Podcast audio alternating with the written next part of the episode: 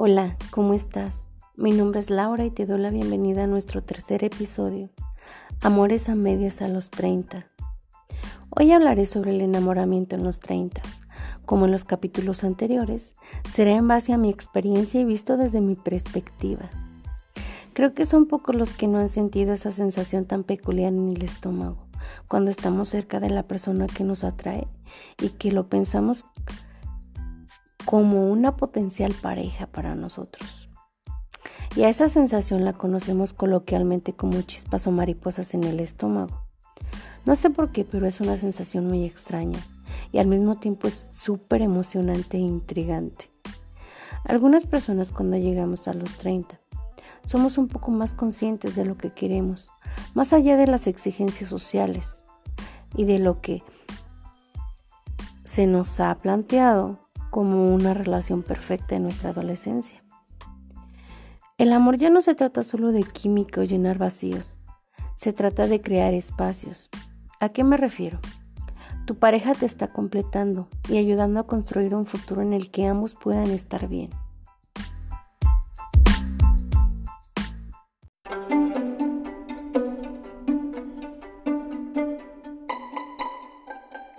Es hora de contarte mi experiencia con las chispas y las mariposas.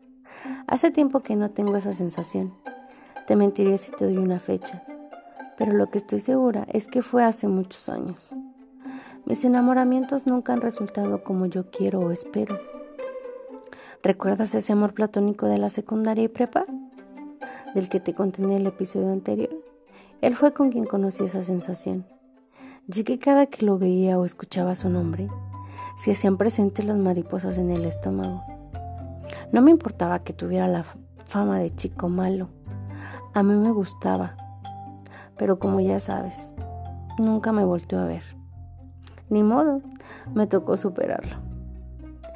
Y mi amor platónico de la adolescencia se esfumó, se fue. Al llegar a la universidad me pasó algo similar.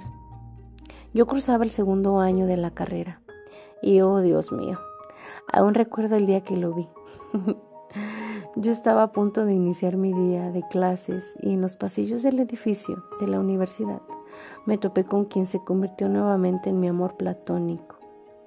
Me parecía tan guapo y varonil que cada que lo veía en el pasillo mi estómago se llenaba de mariposas y chispas. Dos años babeando por él y nunca se enteró.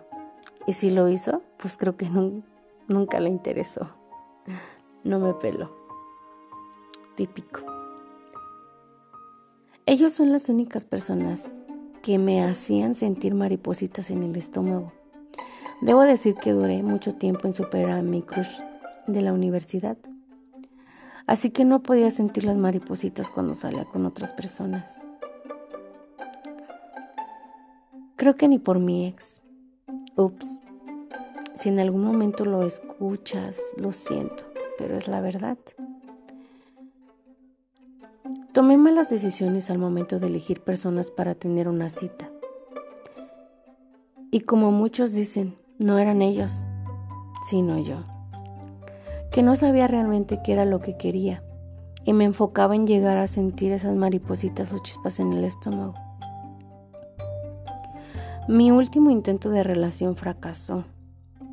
Puede decir que no fue la persona o que ella me decepcionara. Eso lo comprendí después de varios meses. Lo que realmente ha pasado es que yo no me quería, no me amaba y respetaba como debía de ser. Ahora con el paso del tiempo y los años, he aprendido que no necesitas de una persona perfecta o idealizada, que te cause esa sensación que te hacían sentir los amores de adolescencia. Lo importante es coincidir con la persona correcta, con quien crecer a la par y cumplir metas, tanto de, de manera individual como de pareja o en conjunto, siempre con respeto y cariño.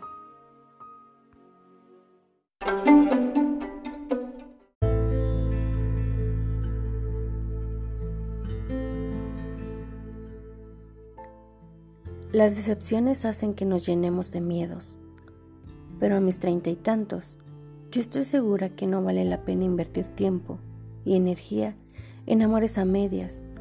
Aprendí a la mala que el amor más bonito empieza conmigo misma. El amor atrae amor, pero primero debemos de amarnos a nosotros.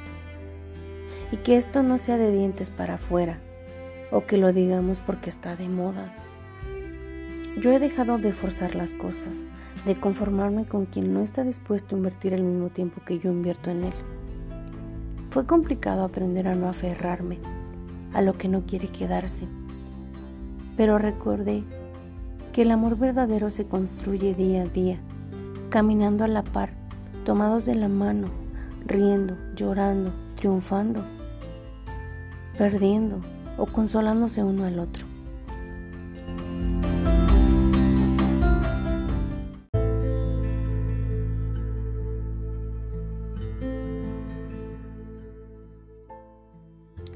Lo que quiero expresar en este episodio es que en muchas ocasiones nos dejamos llevar por esa sensación de mariposas o chispas en el estómago.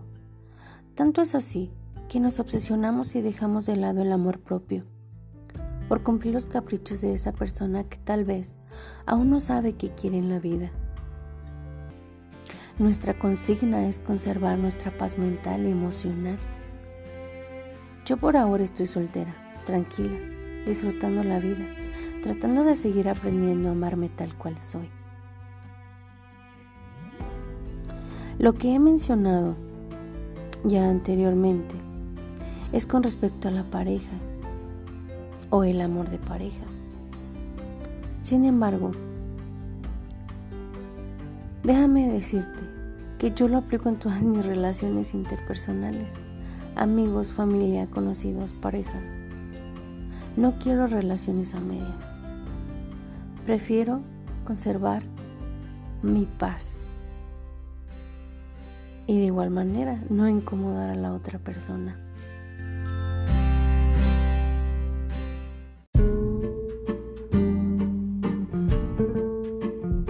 Para mí, es mejor un adiós a tiempo que una vida en un infierno ya que si forzamos las relaciones, siempre habrá algo que nos lastime.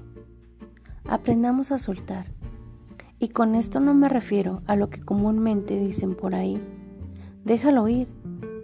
Si regresa es que era tuyo. Nadie somos dueños de nadie. Y quien busca irse es porque no está seguro de estar con nosotros. Porque quien está seguro de querernos en su vida lo demuestra y trabaja para hacer los lazos mucho más resistentes. Y cuéntame, ¿tú has tenido un amor a medias? Recuerda que este espacio es para ti. Me encantaría compartieras con nosotros tu historia. Puedes contactarnos a través de los comentarios. Y ahora sí, me despido con esta frase de la icónica Frida Kahlo. No quiero un amor a medias, rasgado y partido a la mitad. He luchado y he sufrido tanto que merezco algo entero, intenso e indestructible. Y yo opino igual que ella. Mi nombre es Laura, te agradezco y me despido. Te mando un fuerte abrazo. Hasta el próximo episodio de este tu podcast, Los 30 y sus crisis. Bye.